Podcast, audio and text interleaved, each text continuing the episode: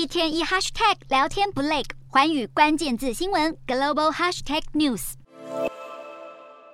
音乐奏起，欢呼鼓掌。美国总统拜登六日拜访国际商业机器公司 IBM 纽约厂，高喊要引领全世界的制造业。拜登真的没在开玩笑，近期签署晶片与科学法案，砸下五百二十亿美元补贴半导体晶片的制造和研究，吸引英特尔等科技企业加入建设晶片厂。现在还迎来新伙伴 IBM。拜登努力让海外生产的关键商品归于回流，回归美国制造，同时也拼命围堵中国弯道超车的野心。路透社独家报道，华府打算扩大出口到中国的技术管制，也就是说，如果长江存储等中国企业生产先进的 DRAM 或者快闪记忆体，美国商务部可能会禁止美国供应商向这些中国公司出口设备，引来中方怒批科技霸权。而在中国设厂的南韩三星等企业，是否会扫到台风尾？美国努力拉拢了南韩，这回或许不会受到冲击，也让在中国设厂的三星松口气，但也开心不起来。毕竟旗下的三星电子第三季初步财报获利比二零二一年同期大减近百分之三十二，